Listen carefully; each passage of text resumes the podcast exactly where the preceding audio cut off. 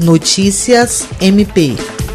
O Ministério Público do Estado do Acre, por intermédio da décima Promotoria de Justiça Criminal, obteve a condenação de Alessandro Lima Magno pelo feminicídio cometido em março de 2020 no bairro Montanhês contra Catiana Andrade de Lima e por integrar uma organização criminosa. O promotor de justiça Carlos Pescador atuou no júri. Segundo a denúncia assinada pelo promotor de justiça Hildo Maximiano, na data do crime, os dois estavam juntos nas imediações da residência onde viviam e, por motivos que não foram precisados, o réu atacou a vítima com múltiplos golpes de arma branca, atingindo-a em diversas partes do corpo. Alessandro foi denunciado pelo crime de homicídio qualificado pelo feminicídio praticado no âmbito da violência doméstica, com meio cruel e recurso que dificultou a defesa da vítima, além de causa de aumento de pena decorrente da presença física de descendente da vítima.